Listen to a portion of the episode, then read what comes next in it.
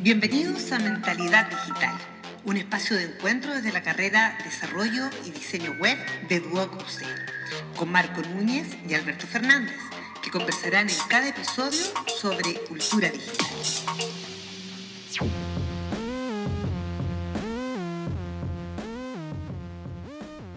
Hola a todos, muy bienvenidos, muchas gracias por acompañarnos en un nuevo episodio de Mentalidad Digital Podcast. Somos el podcast oficial de la carrera de Desarrollo y Diseño Web de Duo UC. Aquí estoy junto a mi amigo Alberto. ¿Cómo está Alberto? Más conocido como el Señor de la Noche. Hola, hola, ¿cómo están todos? Bienvenidos a este nuevo episodio de Mentalidad Digital Podcast. ¿Cómo están? Eh, les contamos que tuvimos un pequeño receso por las fiestas, así que no, no grabamos la semana anterior, pero ya estamos de vuelta con todo. Así que aquí nos van a tener. Era, necesario. Era necesario tener un, descanso, pero ya con nuevas energías, aquí preparándonos, preparándonos porque se vienen muchas cosas entretenidas. Estamos en este tercer episodio con un tema muy, muy entretenido. Y bueno, ¿qué es Mentalidad Digital Podcast? Es un espacio, es un podcast, lógicamente, que está creado para hablar sobre temas digitales, internet, sobre cultura digital principalmente y esperamos que sea el podcast favorito de cada uno de ustedes. Así es. Recordar que somos el podcast oficial de la Escuela de Diseño en la carrera de Desarrollo y Diseño Web. De muchos de los temas que hablamos acá eh, son cosas que nosotros enseñamos en la carrera. Por lo tanto, si quieren saber más, ahí entran a duoc.cl, la escuela de diseño, principalmente la carrera Desarrollo y Diseño Web, y podrán ver ahí un videíto de la Jime y el Nico, que son los profes de línea, que son muy bacanes. Saludos a la Jime. Saludos a la Jime. Saludos a la Jime y al Nico. Sí, son, son muy, son nuestros grandes amigos y también son parte de este podcast, pero en la parte un poquito más eh, atrasito, ¿cierto? Claro, en la parte. en el backstage. Ale. Sí, hay harta gente aquí que está detrás de esto. Nosotros somos un poquito la voz más oficial, pero somos un gran equipo que estamos trabajando para, para este podcast y para todos ustedes. Bueno, ¿qué tema nos trae hoy día, querido amigo? Chachán.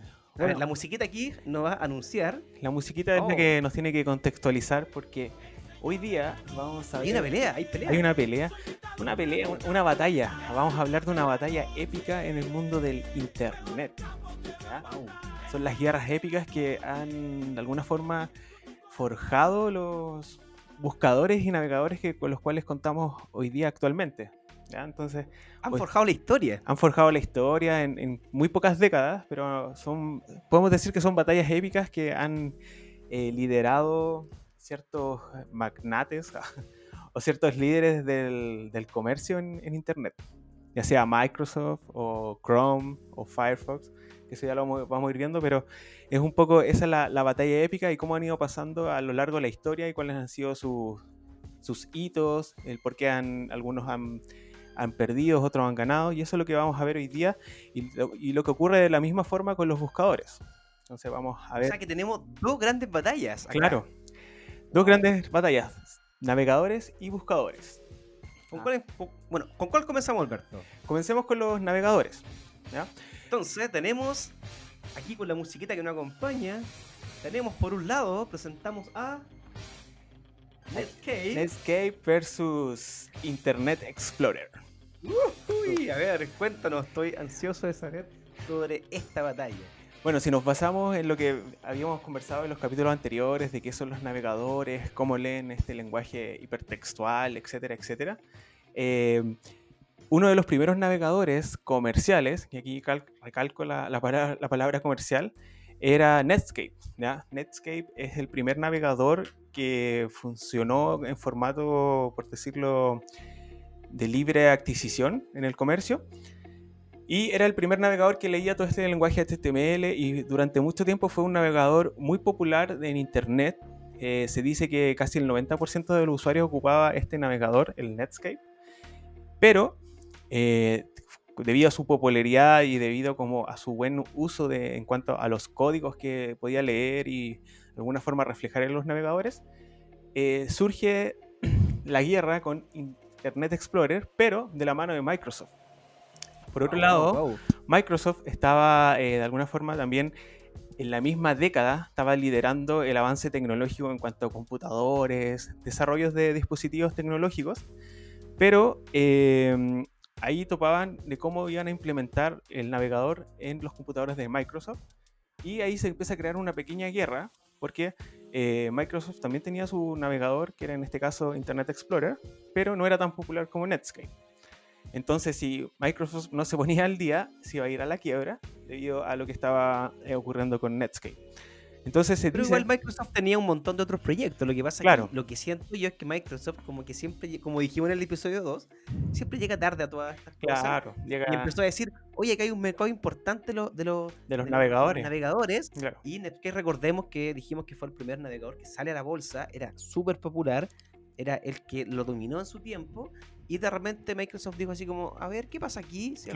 hay un navegador, salió la bolsa, está teniendo... Está teniendo buena repercusión. Nosotros también vamos a ser un navegador. Exacto. Entonces se dice que ahí Bill Gates tuvo como una negociación con los líderes de Netscape. Les propuso hacer una alianza, una alianza... Una alianza, ni más ni menos. Una alianza pacífica, entre comillas digo pacífica, en que de alguna forma iban a complementar sus tecnologías para aplicarlos en Microsoft. Pero creo que después de esa reunión hubo como un, por decirlo, como una amenaza por parte de Microsoft, que si no dejaban estas tecnologías, eh, Microsoft iba como de alguna forma a, a liderar el monopolio.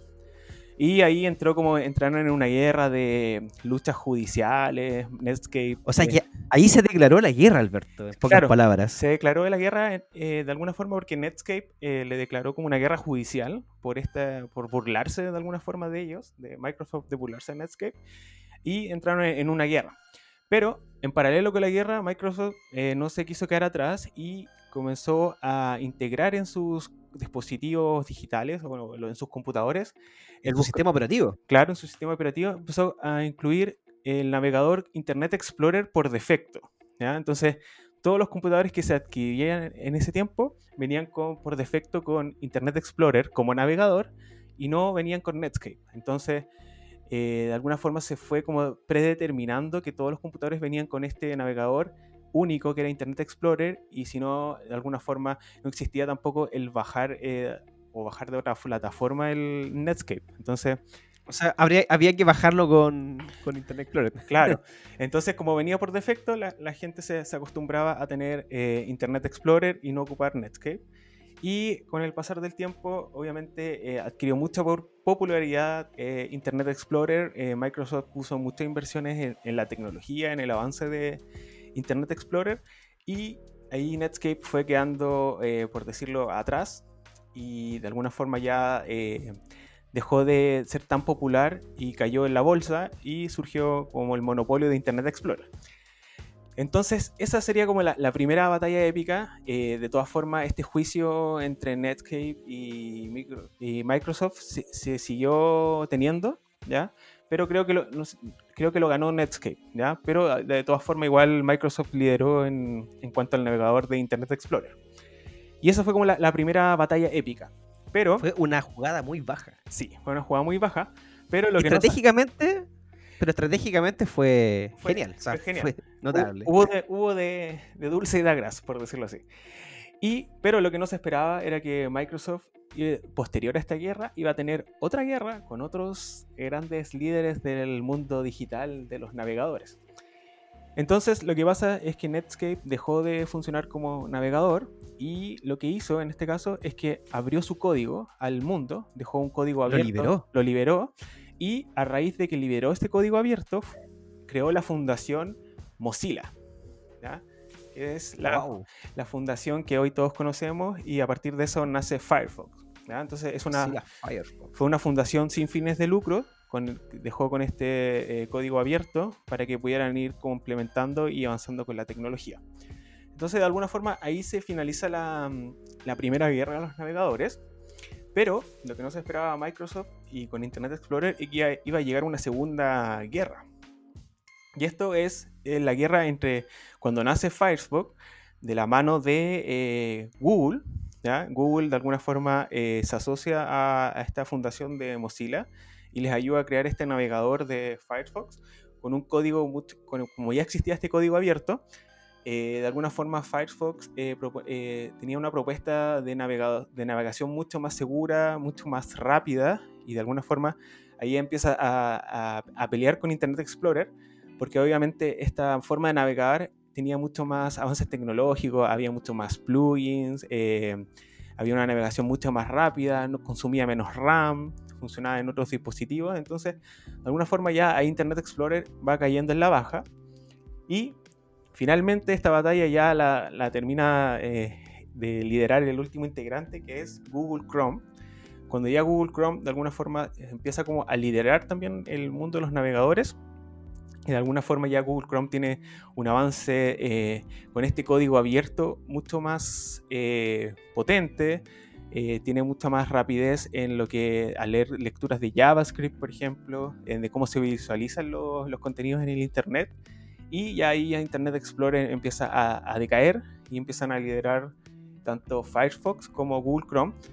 Pero no sé si la batalla entre Firefox y Google Chrome será una batalla tan, tan épica, porque de alguna forma también hay relaciones diplomáticas, por decirlo, entre ellos, porque hay que recordar que Firefox nace de, también un poco de la mano con, con Google. Ellos también fueron eh, un aporte para crear este otro navegador.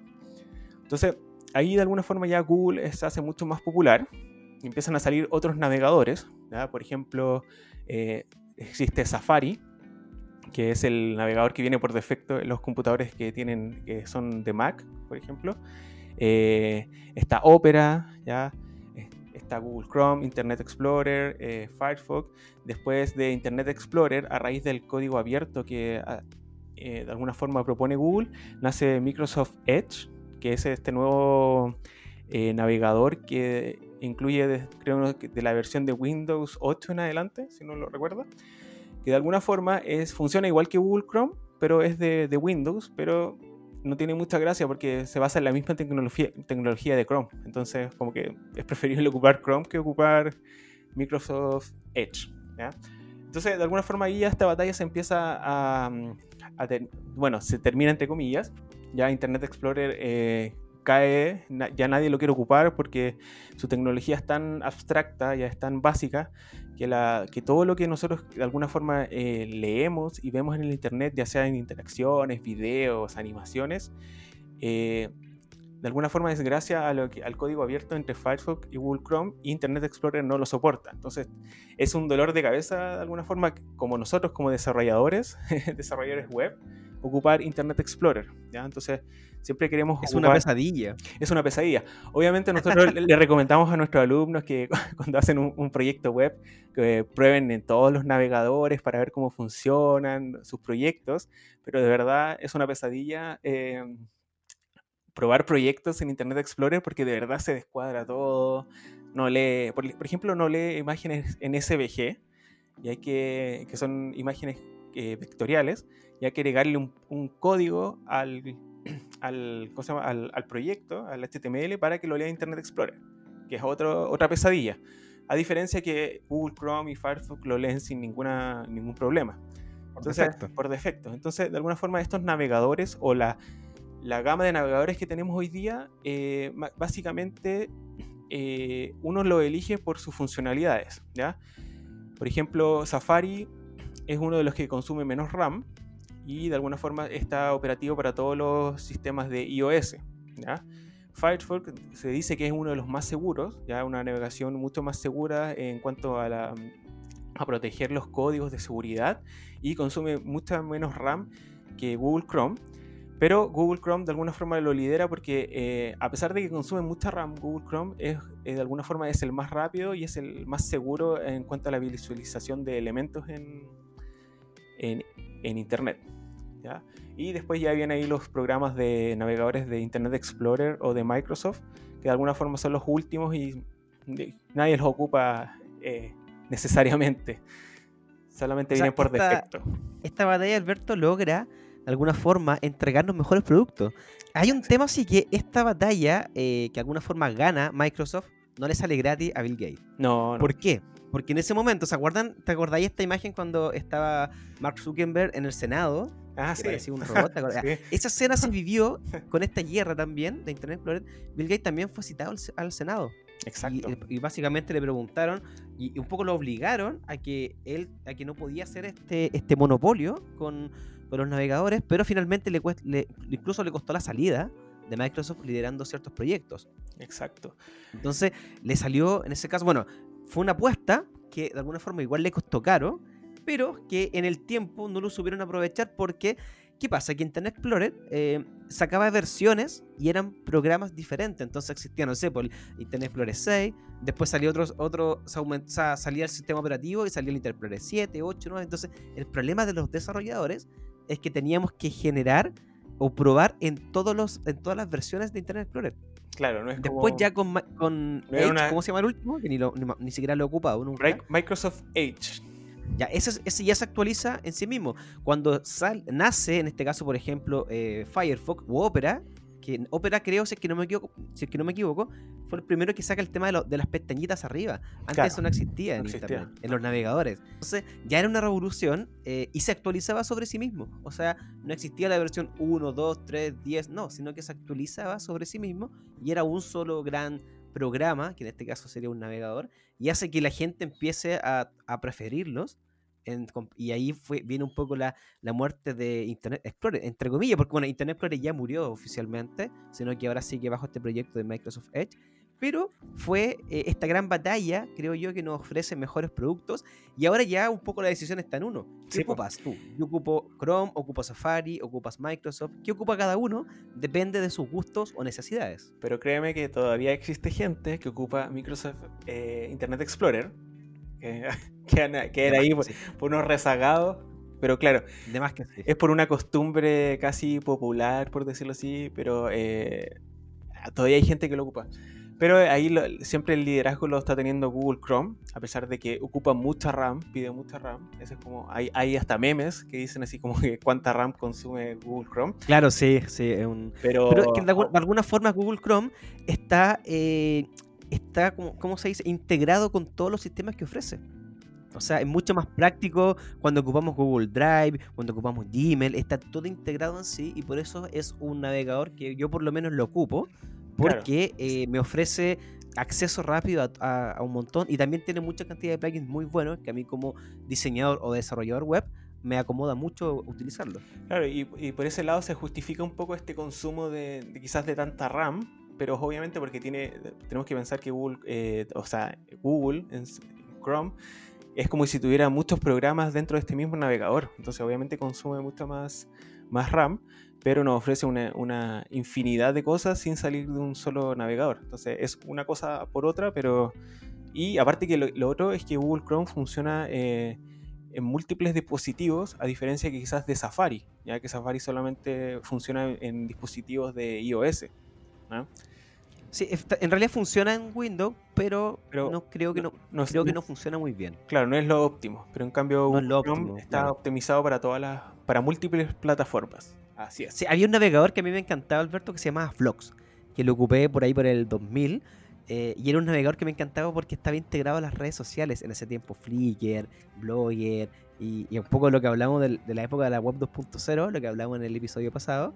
Y me encantaba, pero duró poquito en realidad porque no tuvo tan, en realidad no, quizás no tuvo inversión, no tengo idea, nunca fue parte de esta, de esta guerra, pero era un maravilloso navegador que cuando estábamos investigando sobre para este este programa, lo recordé y, viene un golpe a la nostalgia. Búsquelo y se llama Flox. Lo vamos a dejar en la, descripción. Ahí es un maravilloso navegador. Hacemos un llamado a los arqueólogos digitales y que busquen la, esa existencia de, Flox. Oye, aquí, aquí tenemos unas calles de carnet, pero. Pero bueno, es porque somos parte de la historia de esto. Estamos, nuestra vida ha, ha, evolucionado junto con, internet.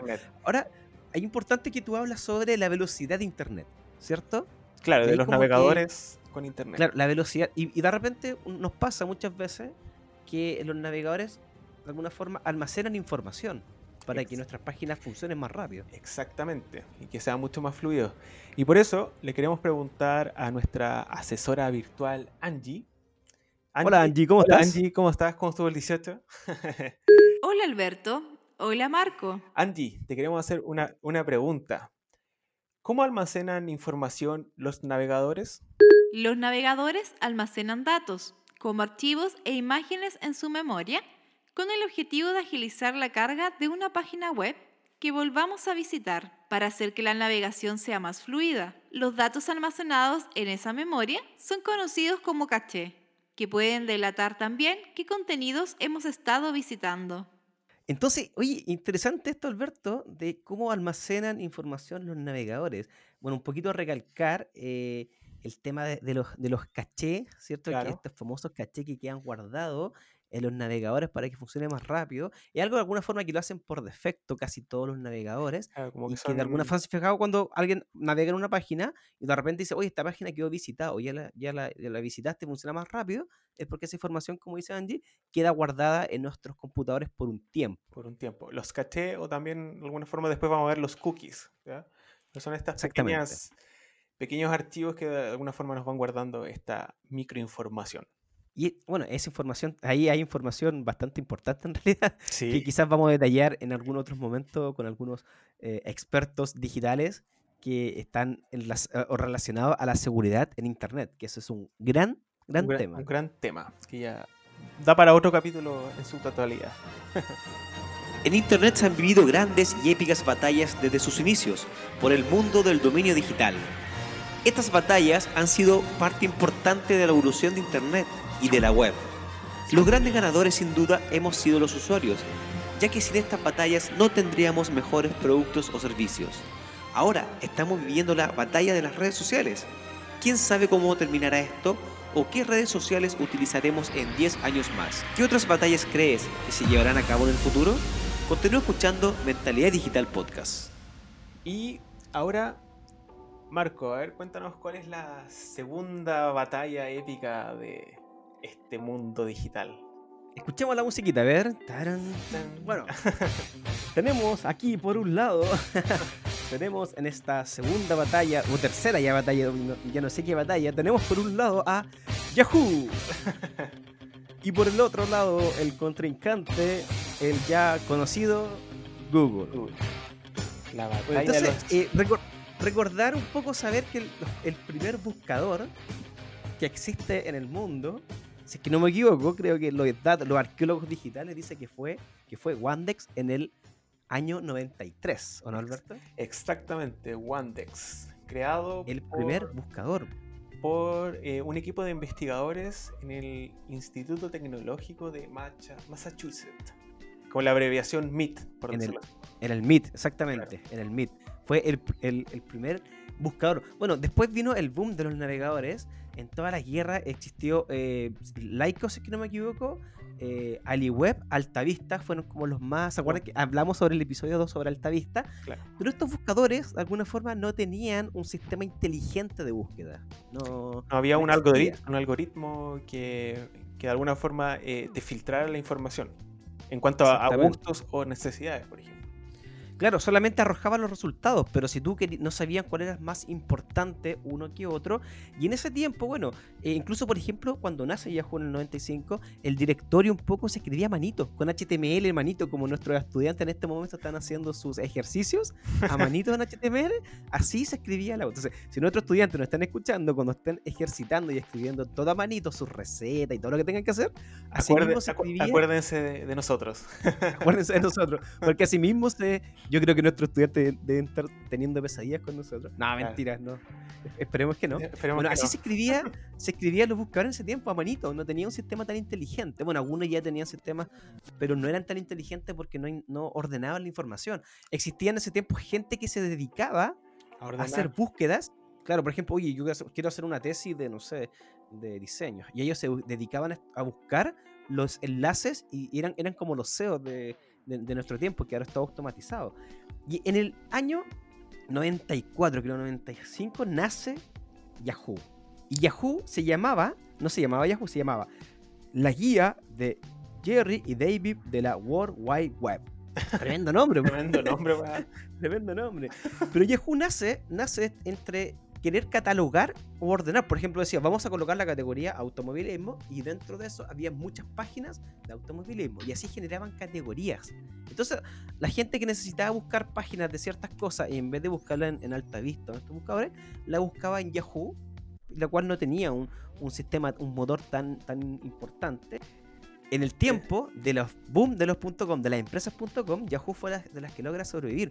¿Por qué? Porque muchas empresas en realidad no eran nada. Decían, hoy vamos a hacer una empresa.com y teniendo solamente el nombre y una página, juraban que iban a dominar el mundo, pero en el momento de no, no pasaba nada. Yahoo sobrevivió a esto y cuando Yahoo logra llegar a la bolsa, tuvo un, lo que se llama la oferta pública inicial de 800 millones de dólares de salida a la bolsa. O sea, fue una empresa que tuvo eh, ya en los años 2000 un gran repunte en un poco en lo que, en, lo que era Internet en ese tiempo. O sea, de hecho, Yahoo llegó en el 2004, si no me equivoco, a, a valer, a tener un valor de 40 mil millones de dólares. Imagínate lo que era eso. Demasiado. ¿Y tú sabías que Yahoo lo trató de comprar Microsoft? Microsoft le ofrecía 45 mil millones de pesos, o, de dólares, mejor dicho. AOL, que era otra empresa, no sé si te acordáis, AOL, le ofreció casi lo mismo, 44.6 billones de dólares. O sea, era mucha plata. Y Yahoo dijo, no, ¿para qué si nosotros eh, ya tenemos un... O sea, podemos lograr ser mucho más. Pero en ese tiempo Yahoo no sabía un poco qué ser. Nos dijo, como que no sabía qué lo que era. Y después era como somos un buscador. Claro, somos? ¿Qué es eso? Como un poco la, una pregunta existencial.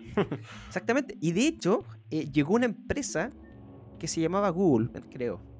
Y les dice, oiga, nosotros somos Google, tenemos un buscador con un algoritmo de búsqueda y se lo queremos ofrecer en un millón de dólares en ese tiempo. Y dicen, no, ¿para qué? Nosotros tenemos un motor mucho mejor. Chao, váyanse. Y, no, y nuevamente dijeron no, o sea, le dijeron, no quisieron vender a Microsoft, no quisieron venderlo a OL, tuvieron la oportunidad de comprar Google, esta empresa que nace en el 98, y le dijeron no. ¿Qué pasa?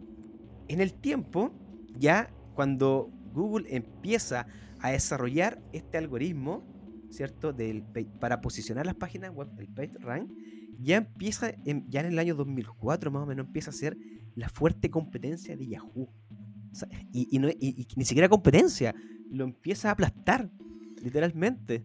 O sea, los números dicen que Yahoo va hacia arriba, perdón, Google va hacia arriba y Yahoo va, hacia abajo. Y, hacia abajo en picada.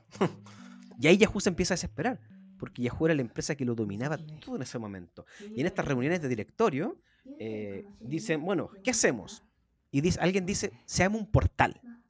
Un portal, pues así como Terra, AOL, ya, casi, ni, casi ni existen los portales, ¿te das cuenta? No, ya no. Se, llama un portal. Y entre medio tenían el buscador entre un montón de cosas. De hecho, si ustedes googlean las páginas de Yahoo en el tiempo, era una cantidad de links, eran puros links, imágenes, era una cosa espantosa que no se entendía. Y también ya en el 2009 aparece Ping, este buscador de Microsoft, que en realidad aquí ni siquiera lo vamos a nombrar como batalla, porque nunca fue batalla en realidad, nunca, ha, sido, Ping nunca ha sido batalla para, para nada.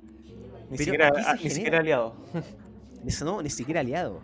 Pero entra así como a participar. Pero Bing incluso empieza en el tiempo a ser más importante que Yahoo. Yahoo desesperado dice, eh, ¿qué hacemos? Ya hacemos un portal. Y alguien dice, oye, eh, compitamos contra Google de igual a igual. Hagamos un clon de, Google, seamos los clones, y robaron a una de las mejores trabajadoras de Google. Así fueron y como se dice coloquialmente, levantaron a, a, Marisa Meyer, que Marisa Meyer fue re importante en Google, fue una de las primeras ingenieras programadoras. Marisa Meyer fue la que creó de alguna forma esta página limpiecita de Google, que uno la ve así como el buscador, el logotipo, esa limpieza la generó Marisa Meyer o sea, fue una de las primeras que inició esto, que trabajó en, la construcción de Google. Por ejemplo, ¿tú te has fijado que Google tiene un azul súper super característico? Claro, sí. Este azulito, Marisa Meyer hizo, si es que no me equivoco, más de 500 u 800 pruebas para encontrar el azul que la gente hacía más clic. El azul este perfecto. azul que, que lo relacionamos a los links fue hecho, o sea, fue descubierto o en este proceso de investigación por ella. O sea, era básicamente una tremenda arma que tenía Google que hizo crecer Google y Yahoo dijo, se la vamos a robar. Bueno, la llevaron a Yahoo. En ese tiempo Yahoo era un desastre, la gente eh, no iba mucho a la oficina, trabajaba remotamente. No, e, eran un desastre. La gente, los trabajadores no, no se sentían orgullosos de trabajar en Yahoo y con Marisa Meyer empieza a tener muchos, muchos cambios. Muchos cambios. Logra hacer crecer a Yahoo en el tiempo, logra revertir, la gente se sentía orgulloso de trabajar en Yahoo porque estaba Marisa Meyer, pero en el tiempo, bueno, logra revertir, ya cuando Yahoo empieza a caer, empieza a caer, eh, logra, logra eh, eh, crecer en esta, en, esta curva, pero en el tiempo ya Marisa Meyer la, deja, lo deja bien ubicado Yahoo. ya después se retira, lógicamente. Tenía mucha plata. tiene mucha plata Marisa Meyer. y, pero, exactamente. Pero, pero Google empieza a generar esta ya debacle y logra ser el rey de Internet en la actualidad. en ese tiempo, no sé, Yahoo tenía servicios como Flickr, los servicios de, del tiempo, de las finanzas, y Google, y, también Yahoo Mail.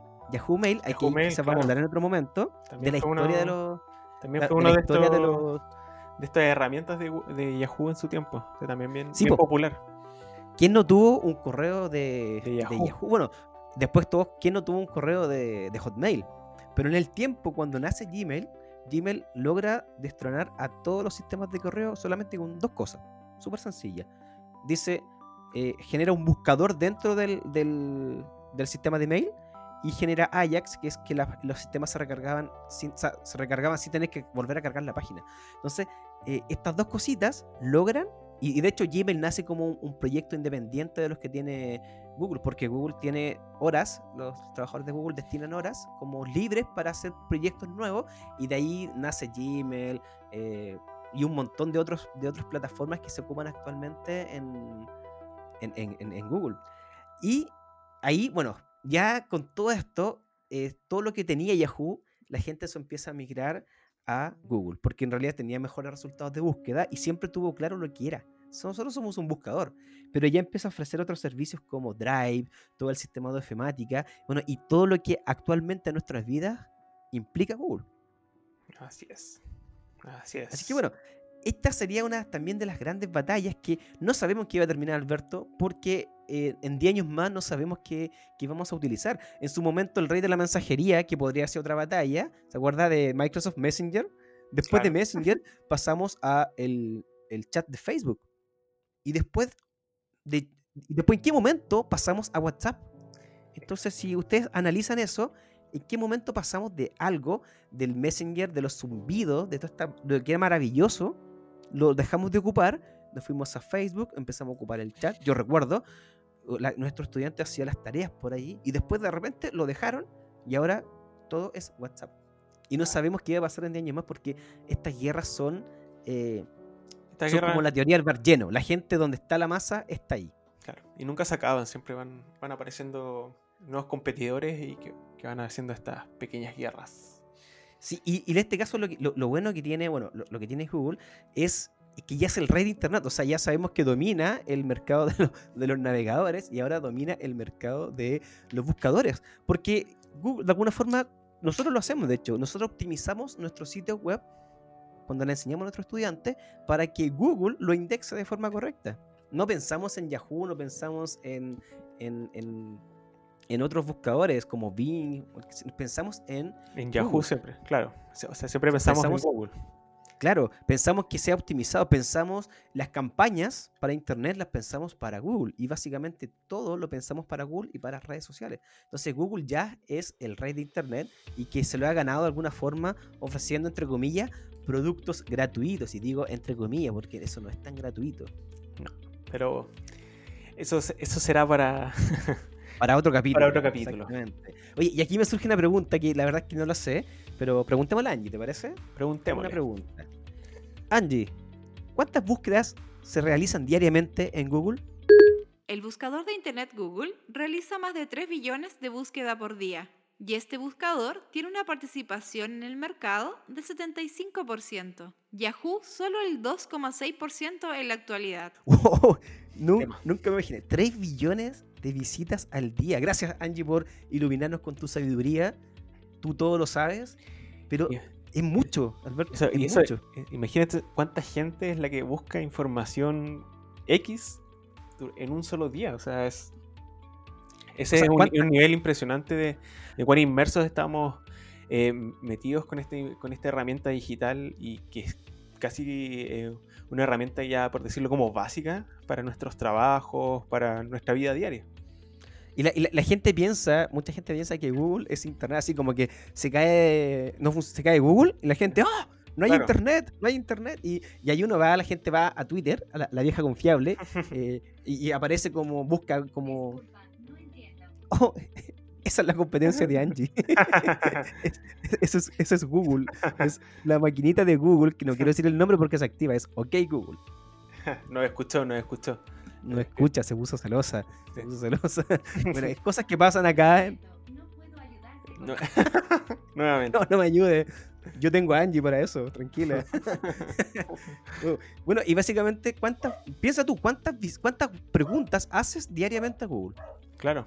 Y de, no sé, yo creo que más de 10, o sea, entre buscar cosas para, para trabajar, para enseñar a los alumnos, más, de 10 o 20 al día, así fácil, fácil. O cuando estás redactando un correo y, no te acuerdas cómo se escribe una palabra, uno va a Google. Uno, va y escribe, sinónimo la palabra y todo eso en el buscador de Google. O de repente uno está haciendo una búsqueda y Google, este autocompletar, te ayuda a encontrar la, pregunta correcta. O sea, ya es un servicio de inteligencia artificial que es increíblemente poderoso y cada vez se va actualizando y va mejorando. Está casi red neuronal de búsqueda.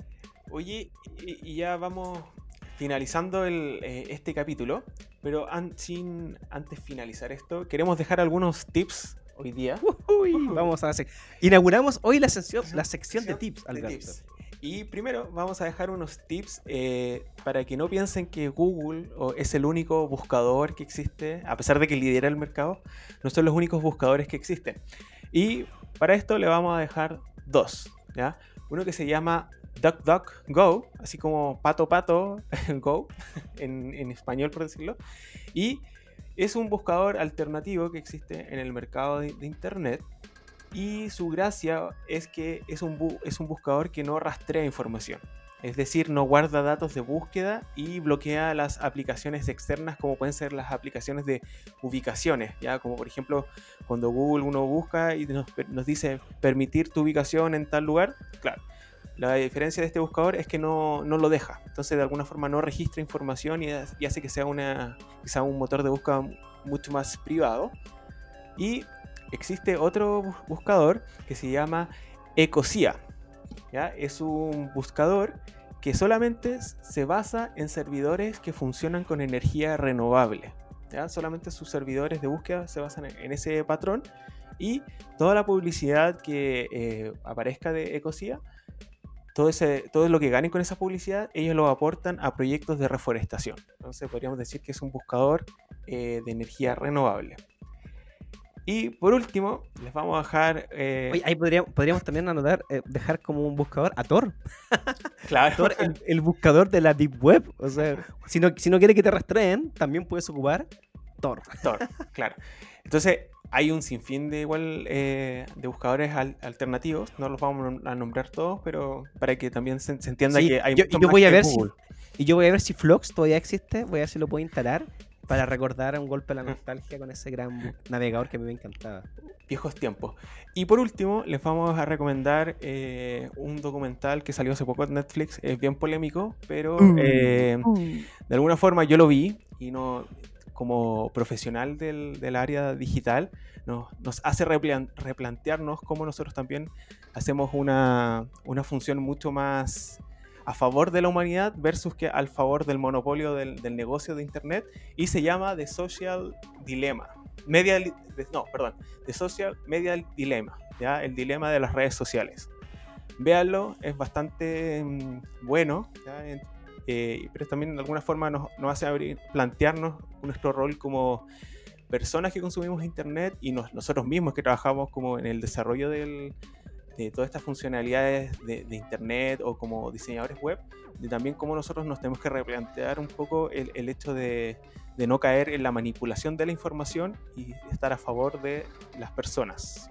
Así que véanlo, bueno, súper bueno. Ojalá que si. Ojalá no, eliminen todas sus cuentas, pero si eliminan, no eliminen Instagram, porque estamos en Instagram. Sí. Estamos como Mentalidad Digital Podcast y ahora estamos también en Twitter.